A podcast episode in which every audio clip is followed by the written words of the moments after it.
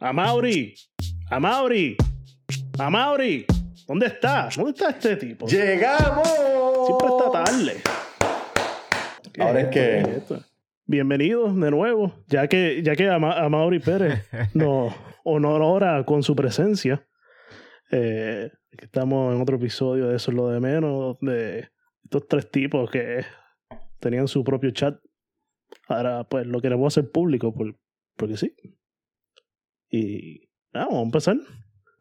Para que vean que no todos los chats son como los chats del verano del 19. Esper- bueno, bueno, esperamos que no. Mano, ¿Qué es la que hay, Corillo? ¿Por dónde empezamos? Si- siento que, que han transcurrido demasiado cosas desde que grabamos el último episodio hace 48 horas. ¿Por dónde Bueno, tú Voy a empezar con que, hablando, mira, es que Luis se está quejando que yo no estaba por todo esto, que llegué tarde. Pues mira, si es que hay gente que, que tenemos antojos de café por las noches. Soy y imprudente. uno, cuando uno no quiere, pues, siempre está Starbucks, que cierra como a las 9. Pero si uno quiere, pues, uno cree, cree en esto, de que hay negocios locales que son mejores y se merecen que los apoyen. Uno, porque brindan un servicio a la comunidad, como espacios con sofás para llevar las laptops, jugar ajedrez.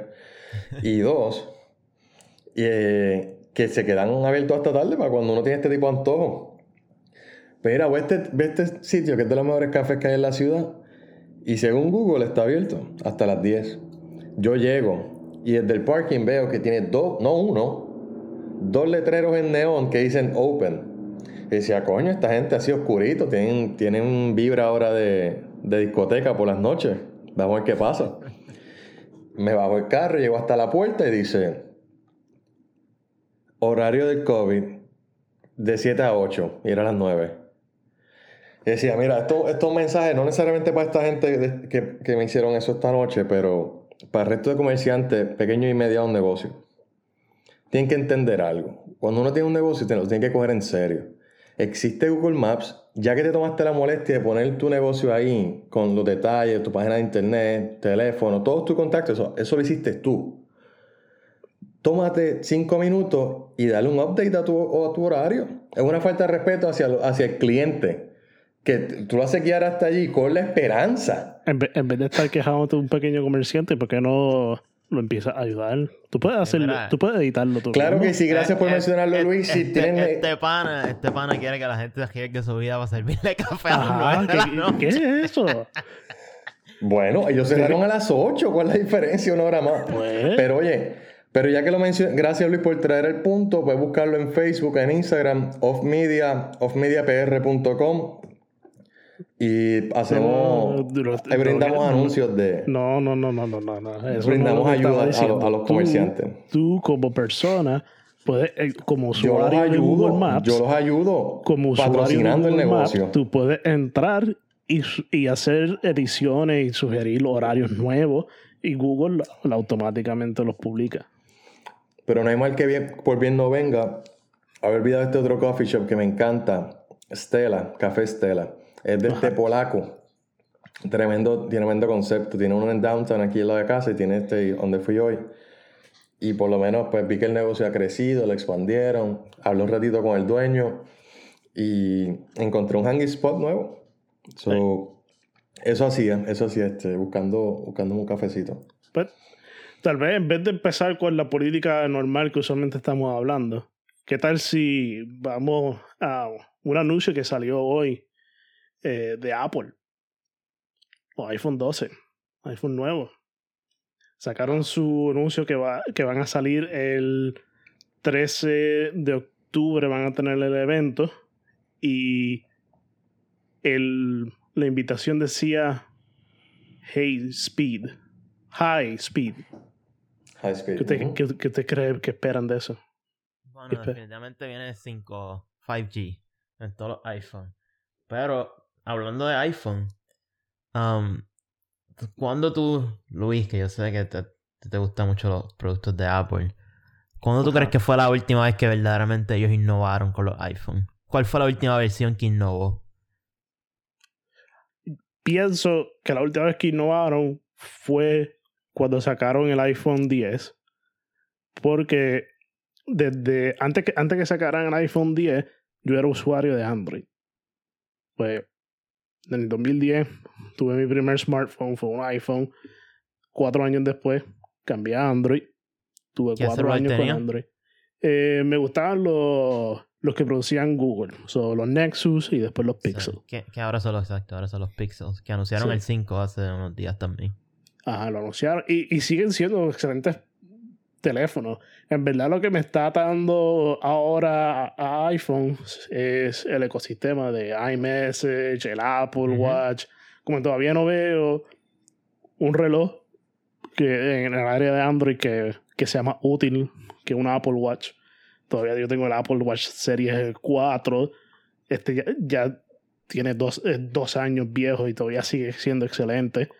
Eh, Bueno, un reloj de Sí. 400 dólares de cualquier otra compañía, dos años no es un, no es un buen. Bueno. Debería seguir siendo excelente. Sí. Bueno, A ver, si, si tú gastas de te- 400, 400 en, un, en un suizo o algo así, posiblemente te dura 10, 15. Bueno, en, en- en términos de tecnología, uno pues espera tal vez un ciclo de tres años, dos o tres años, pues ha, sido, ha, ha superado las expectativas que tenía. ¿Tú no crees que ese es como que el flow principal que tiene ese producto específicamente? Que, que la o sea, en la industria de los relojes, estás hablando del reloj que quizás tiene el lifespan más bajito. En Bueno, su ahí- categoría por ese precio. De ahí, de ahí es donde Apple ha podido ser una de las compañías más exitosas de Estados Unidos. Pues, te, te atrae. Haciendo, y- y- haciendo productos desechables. Más o menos. Ellos dicen que no son desechables, que están tratando, quieren ser carbon neutral para el 2030. eh, pero. Bueno, pero el, el costo el costo que tiene en cuestión de recursos, eso es invisible para el, para el customer, ¿no? Al fin del día, o sea, hay, hay gente que sí le importa, hay gente que ni se va a enterar de eso. Sí. Cuando me refiero a desechable, sí, cuando me refiero a desechable también me refiero a esta teoría de que ellos, pues, hacen que los productos anulen bastante rápido a propósito. Y si no me equivoco, yo creo que esta semana salió la noticia de una demanda de Apple a las compañías que reciclan sus teléfonos, porque no lo estaban reciclando, simplemente lo estaban reven- revendiendo. Que en verdad no le veo cuál es el punto. Si están extendiendo la vida del producto, ese es el punto, ese tipo de programa. Bueno, los haters dirían que lo hacen a propósito. Para los tiempitos de mi abuela, cuando hacían neveras y carros y las estufas, toda esa línea de productos, eran, están diseñados para durarte toda la vida. Hoy día solamente los alemanes tienen esa mentalidad de en cualquier otro aparato está diseñado para que sigas consumiendo. No para que seas un cliente leal por la Por eso- calidad, por... Por eso es que no tienen ninguna compañía con la misma valor que las compañías americanas. Digo, ellos tienen que tener algo, estoy hablando de más. Podemos, podemos hacer un episodio de la, de la Bolsa de Valores alemana. Podemos- ¿En serio vamos a hablar de Alemania, loco? Alemania, la, la Primera Guerra Mundial los esbarataron, le pusieron tantos impuestos tan- a pagar la deuda, le pusieron como una junta allí. Y los políticos pagando la deuda externa, se formó el hambre. Eso dio paso a un movimiento nacionalista, que a su vez dio paso a, con el ego y, y otros elementos a la Segunda Guerra Mundial. Después de la Segunda Guerra Mundial, están tan avanzados en tecnologías que unas restricciones que le ponen fueron fue de aviación. Los alemanes no podían volar a más de cierta altura, cierto espacio. Sí, le cortaron las alas a los alemanes, literal, en aviación. Y con todo y eso, después de la restricción de la Segunda Guerra Mundial, Alemania se posiciona de nuevo como la primera economía europea. En su momento estuvo, eh, ha estado entre las primeras, siempre ha estado en las primeras cinco posiciones de economías del mundo. Y hoy por hoy, An- Angela Merkel es la, la líder del bloque europeo y lo ha sido por muchísimos años. Francia está por ahí, Holanda más o menos, pero siempre es Alemania quien tiene la voz cantante en Europa. Yo creo que si hay un país que hay que emular en cuestión de, de desarrollo económico y de, ya que- maldita palabra, resiliencia, son los alemanes. So, por ellos el cafecito esta noche. Bueno, salud. Salud. Pero volviendo al tema del iPhone 12, Mira, el iPhone 12, ¿sabes que yo todavía estoy usando un iPhone 7? Ah, vamos a hablar, Uy. ya que estábamos hablando de, de- de cuánto podía durar un celular de Apple. Yo tengo un iPhone Mm. 7 que salió en qué año? ¿Alguien sabe el año? ¿2016? ¿2016 Creo que sí. 2017? 2016. Um, sí, tengo un iPhone 7 ahora mismo. Ha cogido cantazo. Tiene la, ¿sabes? Ha pasado por todas. Y todavía funciona. Así que aunque ahorita cuestione, tú sabes, la durabilidad. Pues yo tengo un celular que dura 4 años. Ah, cuando lo compré costó alrededor de 900 dólares. Así que... 4 años, no sé si eso es mucho o es poco. Ah, Está vivo todavía. Además de las noticias de iPhone, ¿qué más, qué más le ha llamado la atención hoy? Por la naturaleza de mi trabajo, yo veo las noticias, veo algún un glance de lo que está pasando en el mundo temprano en la mañana, antes que salga el sol, y muchas veces no me entero de lo que ha sucedido en el día hasta por la tarde. Y ese fue el caso. Esta mañana me levanté, la bolsa de valores estaba bonita, tenía una buena proyección para cuando abriera la bolsa. Y cuando salgo del trabajo por la tarde veo que todo se escocotó. Sí, y esta eso decía, fue- ¿qué pasó en el mundo? Eso, eso fue Que yo un no me choque. enteré. Eso fue un choque de repente. Yo creo que fue en los últimos minutos del día. de- del trading day. Que, Sí, sí. pues salió un, un tweet de nuestro querido presidente. Que aquí tenemos su fan número uno, a Mauri Pérez. Pero no lo decimos nosotros, lo dijo él en el otro episodio. sí. Yo no. Me lo atribuye la audiencia. Yo no he dicho, yo, yo traté de ser lo más objetivo posible en el debate. Pero la objetividad te ha, te ha puesto el foco. Bueno, Uno siempre va a tener ese tipo de reacciones cuando habla, habla de corazón y habla con la verdad. Pero estoy de o sea, acuerdo. saludos, o sea, gracias a la audiencia. Gracias a todos los que nos escuchan. La verdad es que esto es un proyecto bien importante para nosotros y, y gracias, gracias por sacar un ratito de su tiempo. Sea cuando estén guiando, cuando estén fregando. Gracias por, por acompañarnos aquí. Bueno, Bueno, ya que, está, ya que estamos hablando del individuo, yo voy a una pregunta directa. ¿Qué pensaron de su discharge del hospital y esa entrada que tuvo a la Casa Blanca? El hecho de que llegó, subió las escaleras ah, innecesariamente, porque yo lo vi en vivo y creo que lo estaba viendo en CBS o algo así y el reportero rápido dijo esto no es común, o sea, el presidente normalmente no sube esas escaleras. Um, obviamente se sabe por qué lo hizo. Pero yo, yo no sé si ustedes vieron el mismo video que yo. Una vez llegó arriba, se quitó la máscara. Un paciente que tiene el virus activo. Habían personas alrededor de él. Se la metió el bolsillo. Habían, habían agentes de servicio secreto, habían camarógrafos, habían otro staff que se veían un poquito más atrás de él. Um, y otra cosa también es que yo he visto los videos varias veces hoy y a mí sí me parece que los primeros eh, segundos o en primer minuto estaba buscando aire. Um, yo creo que no hay otra manera de describir cómo se le veía la cara el, el- el- el lenguaje corporal que tenía. Entonces, si tú eres una persona que acabas de salir del hospital por una enfermedad que tú cientos de veces has dicho públicamente que no es una enfermedad que tienes que preocuparte, que, que ¿sabes? no estás siguiendo lo- las recomendaciones del CDC en, en crowds, sea, social distancing, no te estás poniendo la máscara, contraes el virus, que ya de por sí no es, no es algo que te, ¿sabes? no se ve bien en ópticas de política. Y entonces te llevan a un hospital que tampoco se ve bien. Para alguien que todo el tiempo lo que estuvo proyectando es que no te debes preocupar por esta enfermedad. Y luego de eso sales y decides quitarte la máscara y en, e- en ese show of force, maybe, que es lo que él quería hacer, dejas que todo el mundo te vea que está literalmente corto de aire después de subir dos escalones. Um, ¿Qué tú crees de eso, Mauri? ¿Cuál es, cuál es la estrategia? ¿Cuál es la estrategia aquí? Apar- aparte de mandar el mensaje que, pues mira, vencí el virus en 48 horas, por cómo él va a ganar puntos políticamente, como dicen en inglés, political points here, bien, ¿sabes?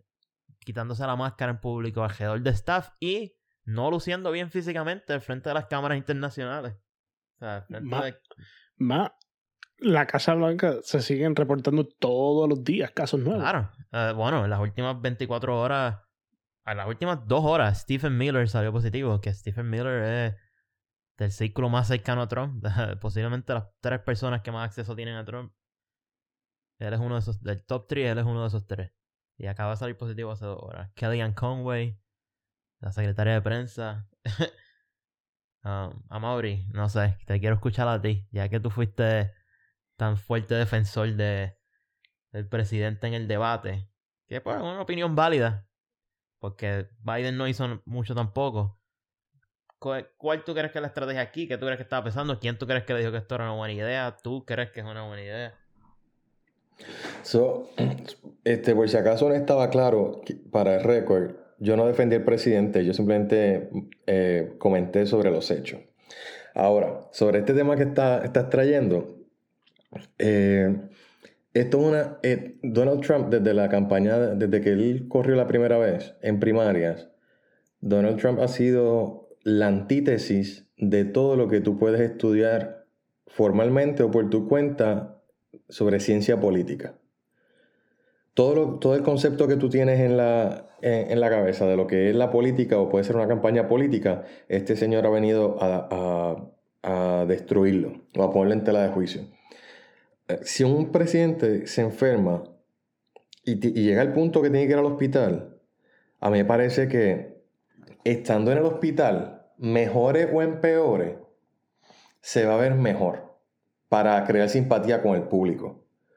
Creo que la gente se puede, se puede relacionar más, crear más empatía. El hecho de que uno se fue a saludar a la, a la gente, eh, hacer en ese parade. Sí, eso, eso se me pasó mencionarlo por completo. Que que demasiadas cosas han pasado. Exacto, eh, eso dije, por eso dije al principio. no te culpo, no te culpo.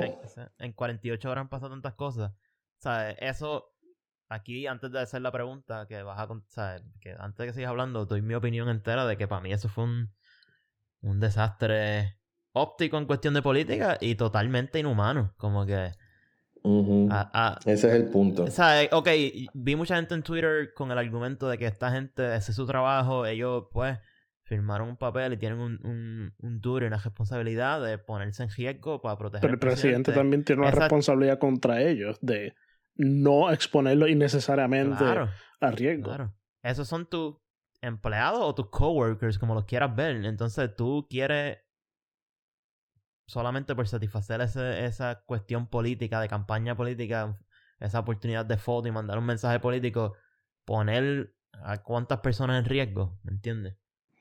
Yo olvídate de la política, o sea, olvídate de la política, mirándolo desde un ángulo puramente Cuando vamos al lado humano, yo pienso, me atrevo a apostar que la perspectiva eh, del presidente respecto a, a, los agentes de servicio secreto es de disposable.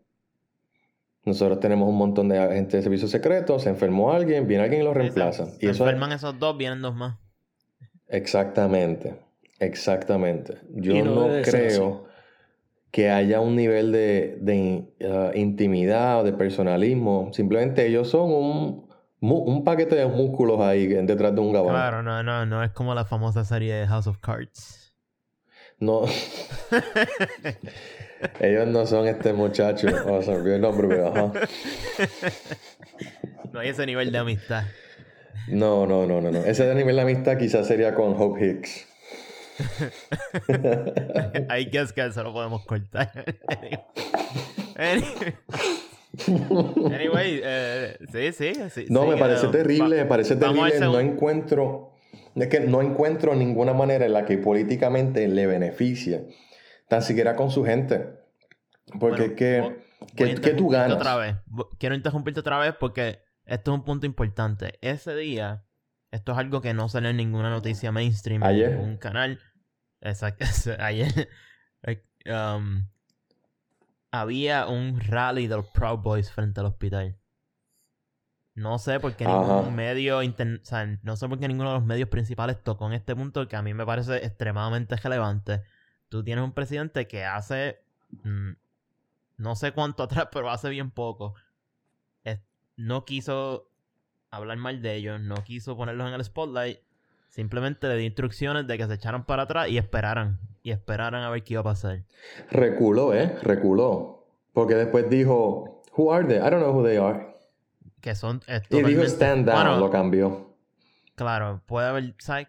Y la única, la única manera que él no sepa sinceramente quiénes son los Proud Boys es si, como dicen los rumores, nunca llega a sus, a sus meetings de por la mañana de inteligencia. Ah, pero vamos a decir que sí, que va a los briefings. Vamos a decir. Él tiene que saber quiénes son. Y aunque no vaya a los briefings, eh, alguien del círculo le tiene que haber dicho, ¿sabes? Es- Esto es un grupo que se conoce en todo Estados Unidos, especialmente los, en los que están pendientes de la política y en los círculos políticos. El presidente de Estados Unidos tiene que saber que ellos existen. Y yo personalmente pienso que no es casualidad que el día que él decide poner a todo su, su entourage en riesgo, había un rally de los Proud Boys frente al hospital y estaba el founder de ellos original, que hacía tiempo que no se involucraba con ellos públicamente. Ese día él estuvo allí. Bebiendo Budweiser. Sí, ¿no? Y él lo había anunciado. Esto es algo que está anunciado, está planeado. Toda esa gente que vimos en las noticias con bandera, quizás la gran mayoría era- eran de la manifestación de los Proud Boys. Y ninguna de las dónde- noticias principales mencionó esto.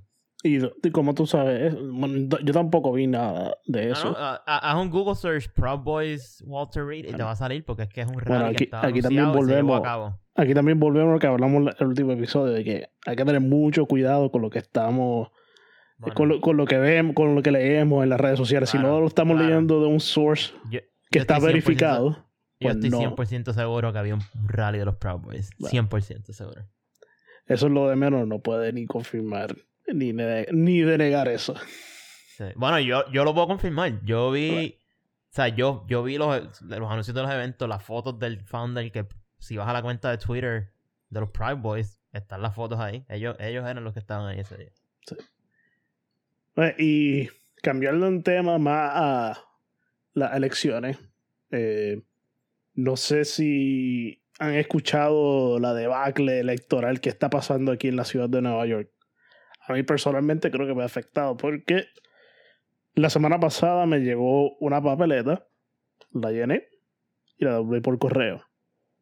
Y hoy me acaba de llegar una segunda papeleta. Y ahora no sabemos, no sé si esa primera papeleta que envié contó o no contó. No sé si tengo que volver a enviar esta segunda papeleta. También me llegó un mailer diciendo, ah, no importa si enviaste, si votaste por correo, puedes ir a votar en persona. ¿Y cómo ellos van a saber cuáles eran mis papeletas que envié hace un mes? Votando.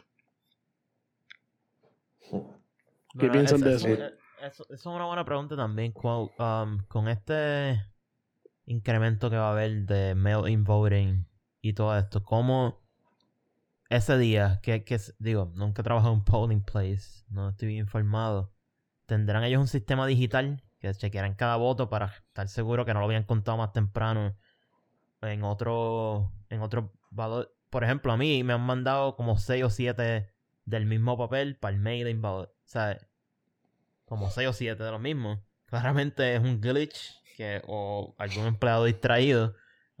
Mi pregunta es, si yo lleno los 7 y me llegan 7 oportunidades de votar y voto 7 veces manualmente a papel a través del correo, ellos van chequeando, tendrán una lista, tendrán un sistema online, ¿cómo ellos verifican que yo no voté No sé. 7 veces? No, eso, eso, y el problema de, nuestra, de las elecciones aquí en los Estados Unidos es que no es tan solo el no son reglas distintas en cada estado, son reglas distintas entre cada county o ciudad. Por ejemplo, aquí en Nueva York es, es un es el New York City Board of Elections. Fuera de Nueva York, cada county tiene sus propios procesos. Eh, y es un patchwork completo que nadie sabe exactamente cuáles son las reglas. Aquí, supuestamente, las papeletas no se cuentan. a- Las papeletas que tú envías por correo no se cuentan hasta el día de las elecciones.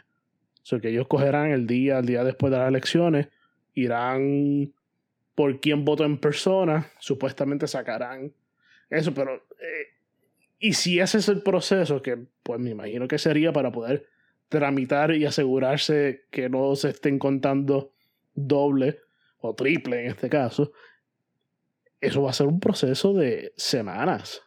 en poder contabilizar todos esos votos. Pero aquí en Nueva York, a nivel presidencial, pues no hace tanta diferencia porque la gran mayoría de la gente eh, son eh, eh, votan demócrata. Pero, por ejemplo, en mi distrito, distrito congresional, que es el 11 de Nueva York, en una de las batallas más importantes congresionales, porque es un swing district. El único distrito congresional en la ciudad de Nueva York que ha sido primordialmente republicano en los últimos años en las elecciones del 2018. Exacto, espérate. Cambió el demócrata. Desde, cuándo es un distrito swing? Desde el 2018, que cambió a ser demócrata. Importante ese detalle. Un distrito que siempre ha sido republicano, 2018, dos años, a los dos años de, la presente administración, cambió. Sí. Hmm. ¿Cuáles son las proyecciones para ese distrito congresional? Es un toso para mí mismo, yo creo. Eh, está demasiado, está demasiado eh, cerca. Bueno, yo, yo soy de los que piensan que la pela va. en ese distrito, a nivel, a nivel de la nación, la pela va. Yo no necesariamente apoyo a ninguno de los dos candidatos, pero sí pienso que esta vez los, los polls no van a estar tan fuera de. tan sea, van a estar dentro de las proyecciones. Ahora mismo Biden tiene, ¿cuántos? 12, 14 puntos nacionales arriba. Ah, Más o menos eso. Yo, yo pienso que, que, no hay manera de que, o sea, esta vez no van a estar tan fuera de lugar como estuvieron en el 2016. Los, los, que, los que se dedican a esto hicieron sus ajustes. Creo yo, quiero que, que hicieron sus ajustes y este año no va a volver a pasar. Y yo creo que la pelaba. Biden va, Biden, Biden va a darle una pela a Trump. Biden va a darle una pela a Trump. Esa es mi opinión. Yo no... que, que conste, esto no es un... No estoy endosando a Trump. A, a, Mauri, no le gustó eso. No estoy endosando a Biden. Pero yo creo que, que la pela va, mano. La pela va. Yo creo que pues, todos los red flags están ahí. Y y lamentablemente la administración sigue chocando con todos los, todos los muros que puede. Pues otra noticia que quiero también traer de, sobre Nueva York. Eh, en los últimos días, la última semana, se ha estado dando un incremento en los casos de COVID. Y pues la información se ha podido eh, break down uh, por zip codes. Y pues parece que la mayoría de esos zip codes son áreas en donde hay muchos judíos ortodoxos.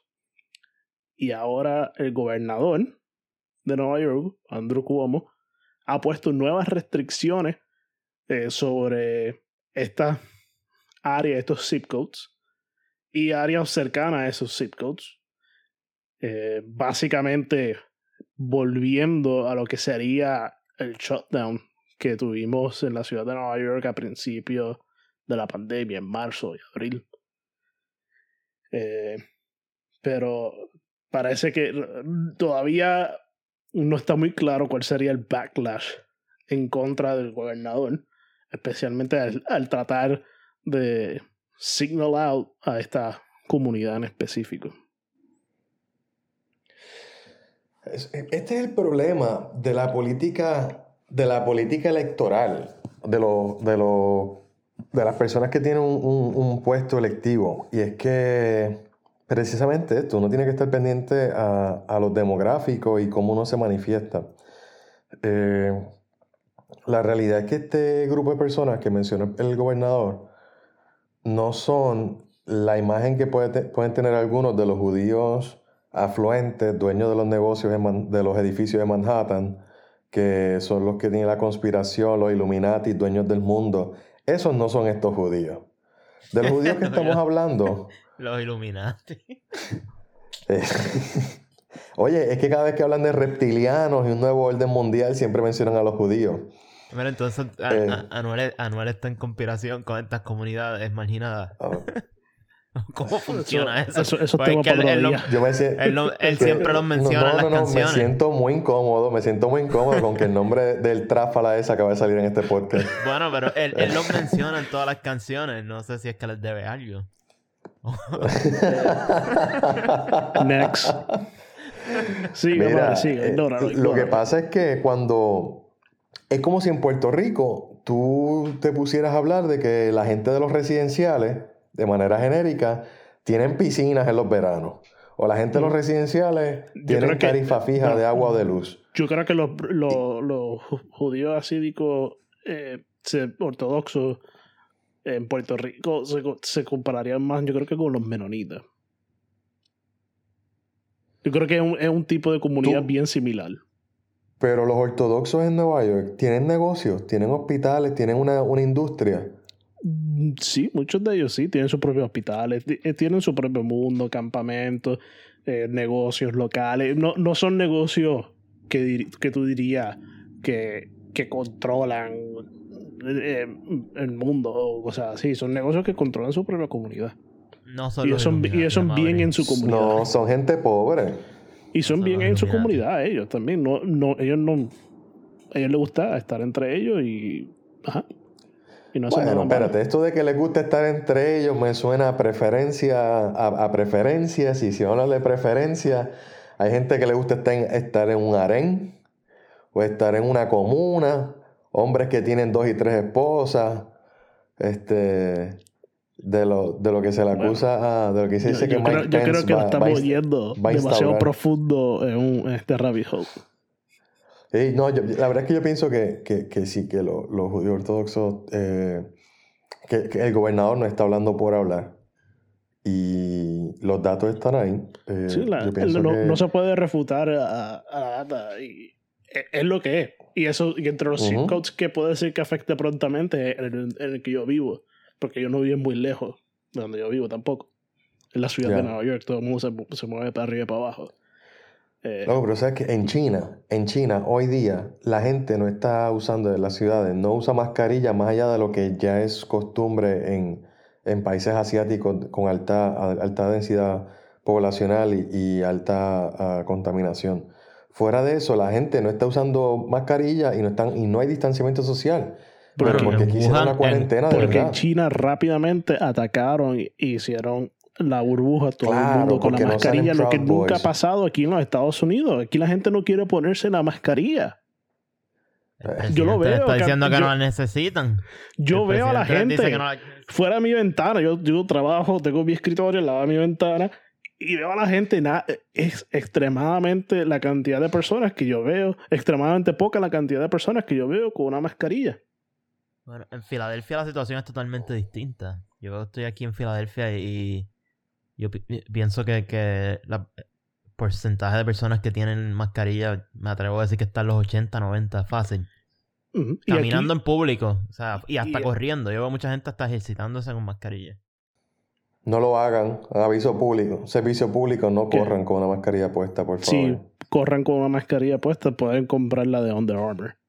Y Yo eso he lo cogido con mascarilla puesta, estoy vivo. Eh, eh, me siento mejor No que hace sé. 20 años atrás. Cuando, cuando, cuando cojo, te, te ayuda cuando a cojo crear, con mascarilla, sí, cuando cojo con mascarilla me siento mejor que cuando tenía especialmente cuando termina, pues te, 18, 17. te ayuda a crear capacidad pulmonar. Eh, pero, ah, pero fuera de punto, aquí en la, en la ciudad de Nueva York también hay una población específica que nunca he visto con mascarillas puestas. Además de los días. No, la policía de la ciudad de Nueva York. Nunca he visto un policía con una mascarilla puesta. Todos los tienen guindando de sus badges. Y todo el mundo que le ha preguntado a la policía, ¿por qué no te ponen la mascarilla? Es, ah, yo, yo me mantengo a seis pies de distancia de la gente. Ajá. Pero un policía es alguien que en cuestión de segundos tiene que intervenir con otra persona. O sea que, ah, hay un pillo ahí robando, espérate, van a ponerme la mascarilla un momento. Eso no lo van a hacer. Nueva York es una ciudad de anarquía. Designada por Ya lo dijo el presidente. Departamento de el Justicia. No, el, depar- el Departamento de Justicia lo, la designó una ciudad anárquica. Obviamente la policía no va a usar máscara. Oye, además no tiene nada que ver con los 6 pies de distancia. Los 6, los seis pies de distancia es un, un, ambiente controlado. O sea, cuando uno habla, uno, uno escupe, uno estornuda, uno va por la vida. El CDC ya eh, confirmó esta semana que no, se puede propagar a, a, más de 6 pies de distancia y puede linger en el aire. Mira, esta, es esta, esta es la lógica, esta es la lógica. La arena la arena pesa, ¿verdad? Porque es arena, está en el piso. Y cuando dan buenos buenos azotes de viento allá en, África, en Puerto Rico llegan los polvos del Sahara. ¿Cómo no va a llegar unas partículas de COVID de aquí a allá? Al otro lado del salón. Bueno, lo, que está, esperando es que esas partículas mueran, pero eso ninguno de nosotros puede hablar sobre eso porque no, sabemos. Claro, bueno, lo que pasa es que para morir hay que estar vivo y el virus, un virus no es algo que podemos decir a ciencia cierta que está vivo. Es algo que existe y tiene pues, unas capacidades y comportamientos, pero el virus no es algo que necesariamente está vivo. So, para morir está complicado. Por eso hay que lavarse las manos, lavarse la mano con jabón. Sí. Oigan, ¿y qué es lo más interesante que les pasó esta semana? Vamos a Esta semana eh, estaba listo para contestarte esta pregunta. Me coge fuera de base, Gadiel. Deja, que vayas tú adelante. bueno, yo estaba pensando exactamente lo mismo, como que cuán fuera de base estoy para contestar esa pregunta. Yo estaba pensando eso en el carro. voy Voy a pensar en algo. Bueno, mientras ustedes. Ok, yo tengo. No, no, oh, no, no. lo que iba a decir lo, lo, dije en el último episodio, lo de la Appalachian Trail. Um, bueno, después de eso, hace dos días que hicimos el podcast, lo más interesante. Lo que pasa es que no pasó una semana, ¿eh? No, bueno, pasó una semana de la última vez que les pregunté. ¿En serio? Wow. Sí. Yo siento que en el último podcast yo hablé de, de la Appalachian Trail. Yo creo que eso fue como el miércoles pasado que yo fui. Por eso, hoy es martes. Por, es martes. Vamos sábado. está, perdiendo la, esta, esta, cuestión de la pandemia, pues le están perdiendo, le están perdiendo el sentido del tiempo. Pero mm, yo lo que puedo, a mí, lo más interesante que me pasó esta semana, pues estoy jugando lotería con mi ahorro. Y no es que estoy gastando mi ahorro. Eh, esta aplicación se llama eh, Jota Savings. Y básicamente es lo que se conoce como gamifying eh, tu ahorro. Y tú, a medida que vas ahorrando dinero, te entras en estas loterías semanales. En Inglaterra tiene un concepto similar. no me acuerdo ahora exactamente cuál era el nombre. Eh, pero aquí en Estados Unidos pues tenemos lo que es esta aplicación nueva, salió Jota Savings, eh, es una compañía de Silicon Valley, está vaqueada por un banco eh, y tu ahorro pues son FDIC, asegurado, etc. Y por cada 25 dólares que tú depositas, pues te dan un ticket. Eh, pues la semana pasada gané 61 centavos por simplemente poner el dinero ahí. Y está bastante chévere. Espero que sea algo también que me dé mejores intereses de que las cuentas de ahorro ahora mismo. Eh, no sé, vayan, chequeenlo. Si lo quieren chequear, pues. ¿Cuánto está la tasa de interés para cuentas de ahorro ahora mismo? Pues ahora mismo la cuenta que yo estaba usando a Marcus de Goldman Sachs es, es punto 8, no, punto 6, yo creo, de interés. Okay. Y esto, sí, sí. la gente que ha estudiado las probabilidades en Jota, te puede dar alrededor de un 2% de interés. So, Es algo, eh, ajá, es sustancialmente más. Eso está eh, por encima de la tasa de, de, inflación anual. Sí. Aunque parece, yo creo que la inflación anual ahora mismo bajó. Pero eh, quién sabe quién pueda subir. Pero si les interesa, búsquenlo en el App Store o en el Google Play. Y si usan el código Luis, L-U-I-S 78, eh, pues le dan 100 tickets gratis por una semana. Repite el código. L-U-I-S 78. Luis 78. Pero hablando de cosas gratis, ya que estás hablando de cosas gratis, ah, esta semana me llegó al email una oferta de Amazon que se cogía la tarjeta de ellos, me regalaban 100 dólares para comprar en Amazon. Esa tarjeta es bien buena. Eh, La es de buena, Amazon Prime, No, no- hey. no tiene, sí, no tiene annual fees, no tiene nada. Y sabes que lo cogí. Ah, pero no se queda ahí la historia. Cojo la tarjeta, 100 dólares gratis. Hago dos órdenes separadas. Ordené muchas cosas para apartamento, cosas para apartamento y para cocina. Bonita. Este. ¿Qué pasa? Por alguna razón, o sea, hice dos órdenes distintas. Amazon Prime, sabes que supone que sea dos días de delivery. Um, la primera orden me llega rápido, a los 48 horas. La segunda orden, ese día me llega un email diciendo que quizás va a estar atrasada. Que me van a mantener updated. Eso fue hace alrededor de 8 días. La orden me llegó ayer. ¿Qué pasa? En el transcurso de esos 8 días, yo pedí un refund. Exacto. Yo pedí, yo pedí un reembolso porque pues tú pagas Amazon Prime para que te entreguen las cosas en dos días, no para esperar 8 o 10 días como la gente que no tiene Amazon Prime. Sí. Um, Ay, qué clasista. no, no pasa nada. Yo me aguanté O sea, de mi- decir cosas. No pasa, no pasa nada. Mi, mis comodidades mantienen empleadas a otras personas. Este, Bueno, Bueno, yo no puedo hablar mucho. pues eso, eso es otro, eso es que- otro podcast. Eso es otro podcast. sí, sí, sí. Todo lo que tú haces mantiene empleado a otras personas. La comida que tú tienes en la nevera, los potes de habichuelas que tienes en el, en el, el pantry, Oye, todo. ahora, y ahora que estás diciendo Amazon, se me olvidó que tengo que hacer la, tengo que pedir la compra. Mm.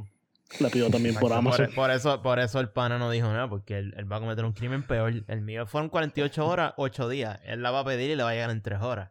Mm, para mañana. pero- hay, hay alguien sudando para que Luis tenga apoyo en la nevera. Mira que eso me pasó hoy. Se me, varios, se me- se me olvidó descongelar el pollo a tiempo y pues tuve que pedir delivery en vez de. Mira, Ajá. mira los problemas de este tipo. Anyway,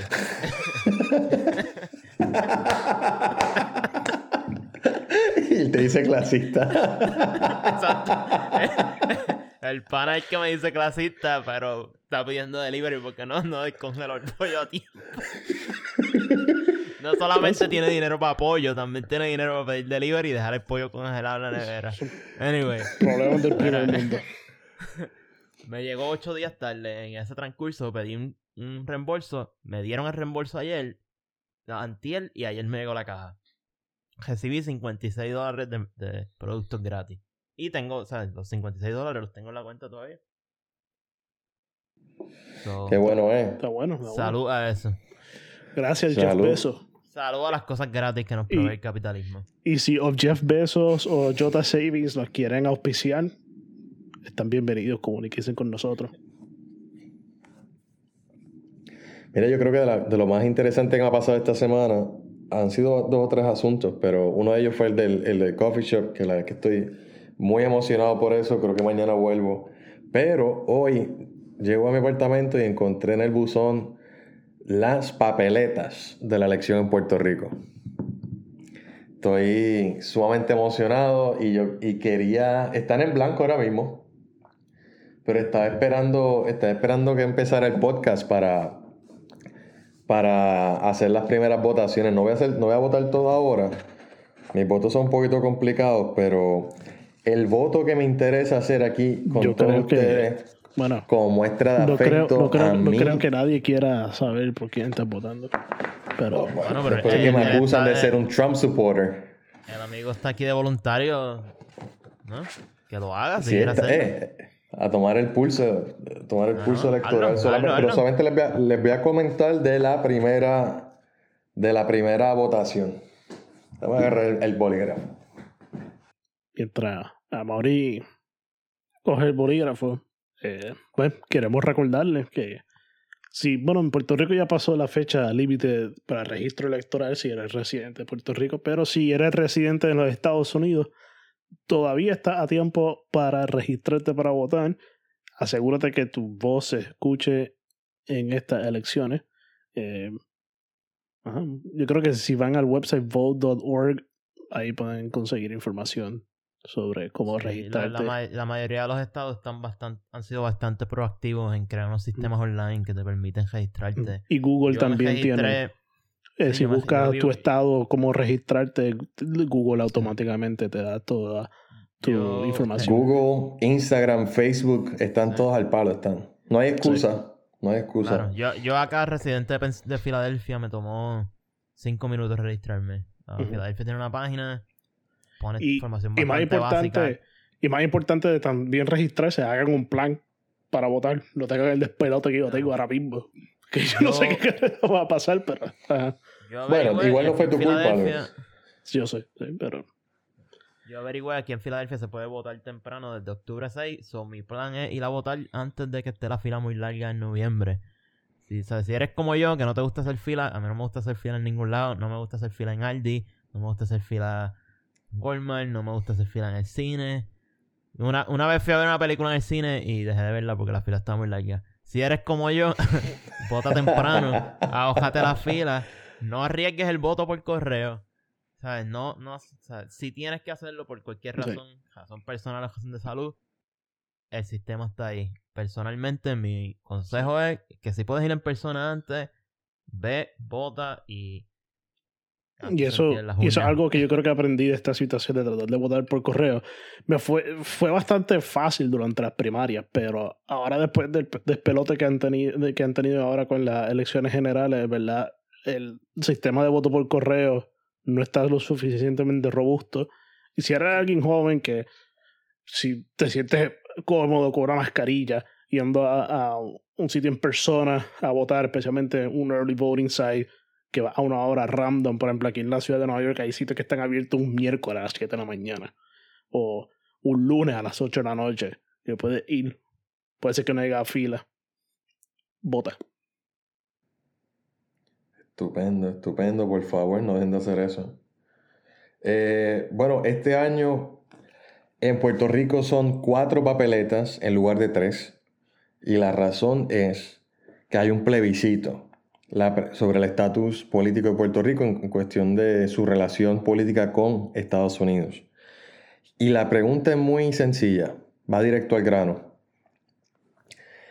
Eh, ¿Estadidad sí o no? Para los amigos que nos escuchan fuera de Puerto Rico o, en Estados Unidos que no están muy al tanto, eh, Puerto Rico es un territorio propiedad de, eh, de Estados Unidos. Eh, en principio la invasión 1898, luego con la- el sistema actual desde 1952. Y a pesar de varios intentos de plebiscito, eh, los primeros tantos hubo, se votó para que, que se mantuviera el estatus que se tiene eh, actualmente. Y en los últimos dos, con sus comentarios que se puedan tener, eh, ganó la estadidad. O sea, la gente de Puerto Rico está pidiendo ser parte de Estados Unidos como un estado. Que sean 51 estados en la Unión en lugar de, de los 50 que hay ahora. El mismo movimiento que tiene Washington, D.C. Bueno, Eh, ok. ¿Qué? Tú dices, la, la población de Puerto Rico quiere esa estabilidad. Gana Trump una reelección. ¿Cuál tú crees que es el chance de eso? Ya ellos Cero. claramente dijeron que no les interesa. Ya ellos, ellos dijeron, esto ¿Quiénes son ellos? claro. Espérate, espérate, pero es que no podemos... Bueno, no la podemos administración, el la, la público. administración, la administración, McConnell dijo que no lo quiere. Trump dijo que no Sí. lo quiere. Claro. ¿no? Ellos van a Bueno, seguir al poder eh, si gana Trump y, y, y- el bien. Ricardo Rosselló se lo pidió en la cara al presidente y que él es el presidente. ¿Tú me vas a conseguir dos votos republicanos? ¿Dos senadores republicanos? Obviamente, eso se lo preguntó a un gobernador demócrata. A pesar de que la única congresista que tenemos es republicana, ¿ves? Que eso fue un poquito comentario mala leche. Pero, oye, si vamos a lo que es el Partido Republicano y el Partido Demócrata, las posibilidades están. Eso de que los puertorriqueños son demócratas, eso es falso. O sea, Pero- no se Y puede es lo mismo que pasó con, por ejemplo, con Hawái. Hawái era republicano cuando fue, cuando se convirtió en estado. Era, y, y esa fue una de las, una de las razones por lo, que el, partido de aquel entonces quería entrarlo. Pero a los pocos años cambió. O sea que no hay nada garantizado que va a seguir siendo demócrata o republicano por la eternidad. Mira, con todo este espectáculo desagradable que ha habido con, con el candidato popular a la gobernación, Charlie Delgado, sobre la perspectiva de género, en las redes sociales la gente se indigna y montan un, pataleteo de tres pares. La realidad es que esa gente está en una burbuja y la mayoría de las personas en Puerto Rico, por convicción o por ignorancia, están en la misma línea de Charlie Delgado. La gente tiene, tiene, y no es por una cuestión de perspectiva de género, es que el puertorriqueño, de nuevo, por convicción o por ignorancia, es conservador en muchísimos aspectos eh, sociales. Y eso, eso se pudiera traducir en la elección de políticos del Partido Republicano al Congreso. Eso es una posibilidad. Y más si tienes en la papeleta a alguien como Rivera Schatz, que dice ser republicano. Sí, en Puerto Rico han ganado republicanos localmente. Lo que en Puerto Rico no corren los partidos demócratas ni republicanos, corren Exacto. los otros partidos tradicionales. Abel Nazario, Luis Fortuño, Jennifer González. Eh, son muchos, son muchos los, políticos electos que tienen gran favor del público con que militan en el Partido Republicano. Pero bueno, eh, esta, esta papeleta es la primera que voy a votar y la estoy votando aquí con ustedes. Y la pregunta de nuevo, ¿estadidad sí o no? Bueno, dice no o sí. Pues aquí va mi X, por el sí. Ahí está. Si algún día se hace el video de esto, que tenemos el, video grabado, ahí está la papeleta. Sí. Y les explico por qué. Número uno, porque sí creo en la estadidad por diferentes razones, no por el mantengo político, no por el mantengo económico, sino por cuestión de poder político. Yo pienso que los puertorriqueños nos merecemos estar en la mesa de los adultos, estar, ser parte del Congreso donde se toman las decisiones, la gente que declara la guerra cuando el presidente la pide, eh, son la gente que nos ponen impuestos, la gente que nos, que nos asignan dinero. Y a pesar, por ejemplo, en Medicaid, que nosotros pagamos impuestos y no nos llegan todos los fondos, hay que estarlos mendigando año tras año y la paridad y el trato que se le da a los estados y a los puertorriqueños que viven en los estados eh, de la Unión versus los que viven en el territorio es, es lamentable. Eh, el hecho de que tengamos una junta control fiscal es parte de ser una colonia, pero más allá de eso, usted no cree en la estadidad. Se han pasado todo el año desde que se propuso este plebiscito diciendo ese plebiscito no tiene eh, el aval congresional. Ese plebiscito no tiene el aval del Departamento de Justicia Federal. Ese plebiscito es una patraña para sacar los PNPs a votar. Si usted está convencido de que eso no tiene validez, ¿para qué se va a molestar en votar por el no? Si yo fuese independentista, o si yo creyera en el status quo, en el status colonial, yo votaba que sí para darle una mayoría absoluta y contundente al sí. Y cuando el Congreso me diga que no, sea republicano, sea Trump, o sea quien sea, me digan que no, y digo, papo, ¿y ahora? Pediste la estadidad y te dijeron que no. ¿Qué vas a hacer? ¿Te vas a meter el rabo entre las patas? Vente ahora tú, apóyame a mí por la independencia o por lo que sea que quieras llevar. Si tú no crees en este plebiscito, o tú no crees en la estadidad, por joder, debieras votar que sí. Bueno, pero eso no son, eso no son los sentimientos ni las expresiones de la, del resto de las personas que estamos en este podcast. Yo nunca he creído en la estadía para Puerto Rico y no hay nada en el mundo que me va a cambiar esa opinión. Aunque ahora mismo vivo en uno de los estados y soy residente de Nueva York, no creo en la estadía para Puerto Rico. Y ¿Por qué? No creo que tengo que defender porque tampoco, no estoy en una posición tampoco para influir en esa decisión, pues ya no resido. Si algún día o algún momento vuelvo a Puerto Rico y tengo intenciones de hacer Puerto Rico mi residencia otra vez, pues tal vez en aquel momento lo, discutiré. Oye, que quede para el récord, aquí todo el mundo sabe que quienes nos escuchan, que nosotros tres vivimos en los estados continentales, pero yo particularmente, eh, en los tres años que llevo fuera rindiendo planillas, las rindo en Puerto Rico todavía. Y pues por cuestiones de trabajo eres residente de Puerto Rico de todos modos. Sí, Bonafide, ¿eh? que esto no es ningún fraude electoral. Esto, Yo soy residente de Bonafide. Lo que pasa es que estoy durmiendo en otra casa por ahora. sí, igual yo, yo, yo más tengo del tema también. I plead the fifth. Bueno, pues, que, no, que no tomen eso mal. Uh, yo, yo aunque no tengo inclinaciones estadistas, tengo que decir que me encanta Estados Unidos. Estoy viviendo en Filadelfia, so si no me gustara este lugar, estuviera en otro, en otro país, ¿no? yo sí tengo, yo tengo que ser honesto con la audiencia. Este, nunca me he escondido con esto. Luego de que yo termine unos compromisos profesionales, yo contemplo la seria posibilidad de, hacer un split de mi residencia entre, entre Puerto Rico y, otro país al otro lado del Atlántico.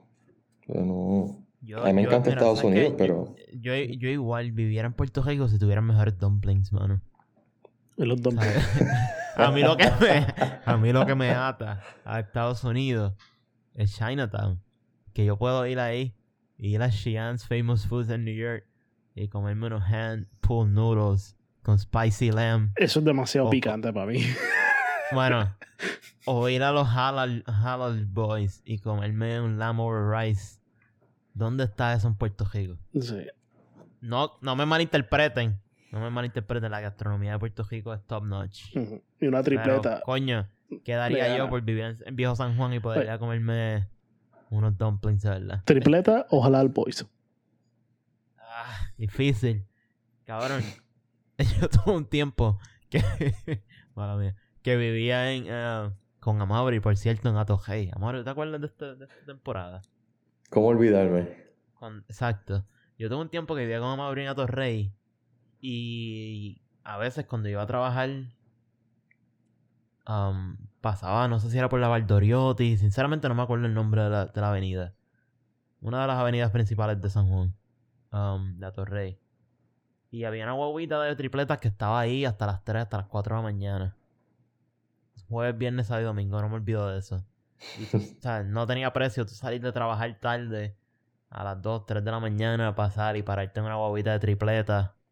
Coño. Esa es la vida. Esa es la vida en Puerto Rico. Las tripletas, empanadillas, las alcapugias de piñones, una alcapurria de joya de los pinos. No tiene precio. Saludos a, las amigas de, Delaware que hicieron piononos este fin de semana. Lo hicieron después de que me fui. Gracias. pionono también, súper bueno. Eh, vieron las noticias de que hoy Instagram se convirtió eh, tiene ahora tiene cumplió 10 años y pueden cambiarle el icono en sus apps a Cualquiera que ustedes quieran. ¿Ah? ¿Tú lo cambiaste, Luis? Sí, lo cambié. No, tuve como media hora con, con el icono viejo, pero ahora pues le puse el blanco y negro. Se ve mejor en mi, en mi teléfono.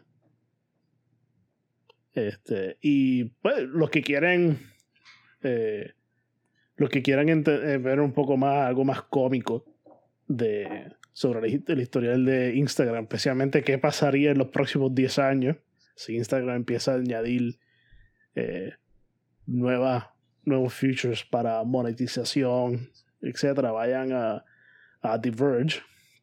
Los que no conocen Diverge es una publicación tecnológica extremadamente buena. Eh, pues ellos tienen un, artículo de cómo Instagram va a cumplir 20 años en el 2030 y todas las iniciaciones y todo el drama que ellos esperan que pase en Instagram en los próximos 10 años. Bueno, yo recuerdo aún los primeros días de Instagram. Yo no sé si ustedes tuvieron.